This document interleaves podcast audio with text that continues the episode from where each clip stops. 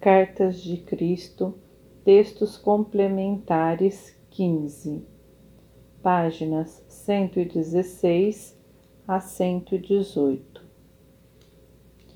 Que enorme alegria é poder amar o homem maltrapilho, até vestindo farrapos, que nada possui de bens materiais, obrigado a viver de esmolas, tanto quanto o homem que dispõe de incalculável riqueza e prestígio e é invejado pelos outros. Esta capacidade de amar a cada um sem reservas é verdadeiramente o amor divino, o puro amor incondicional.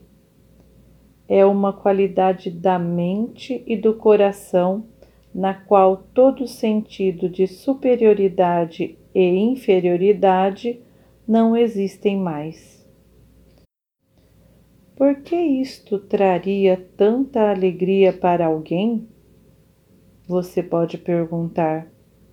Isto lhe dará uma alegria para além da imaginação, porque você elevou-se acima das exigências e críticas do ego, que julgam e menosprezam os outros.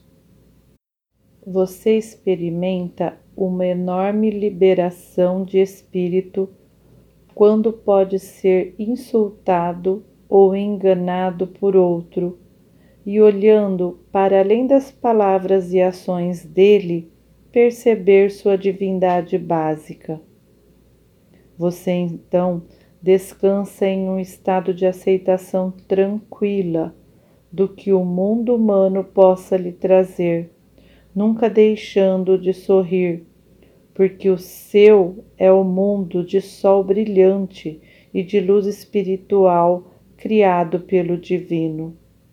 Você sabe que aqueles que tentam magoá-lo ainda não conseguiram encontrar este mundo sagrado, concebido e moldado pelo amor puro. Sabendo disto com tanta segurança, tanta clareza, como você pode não ter a mais profunda compaixão e preocupação com aqueles que lutam, às vezes com valentia, contra seu complicado ego? Na medida que aprende a amar da mesma forma todos os estados dos seres humanos, você intuirá o real estado do ser terreno de cada pessoa e poderá perceber por si mesmo o que é valioso na vida e o que é simples enfeite do ego para seu conforto e prestígio.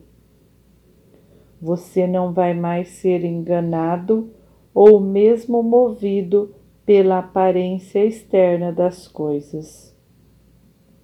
Se estudar a carta 5 e 6 verá com clareza, porque eu digo que o mundo é feito por amor, no amor e sustentado pelo amor.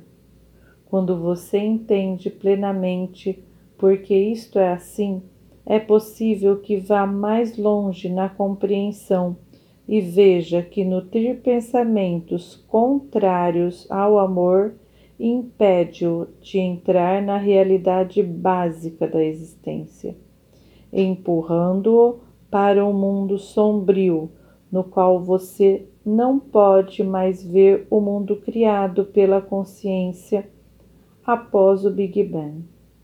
Você só pode ver as imagens daquele mundo, mas não pode sentir sua alegria.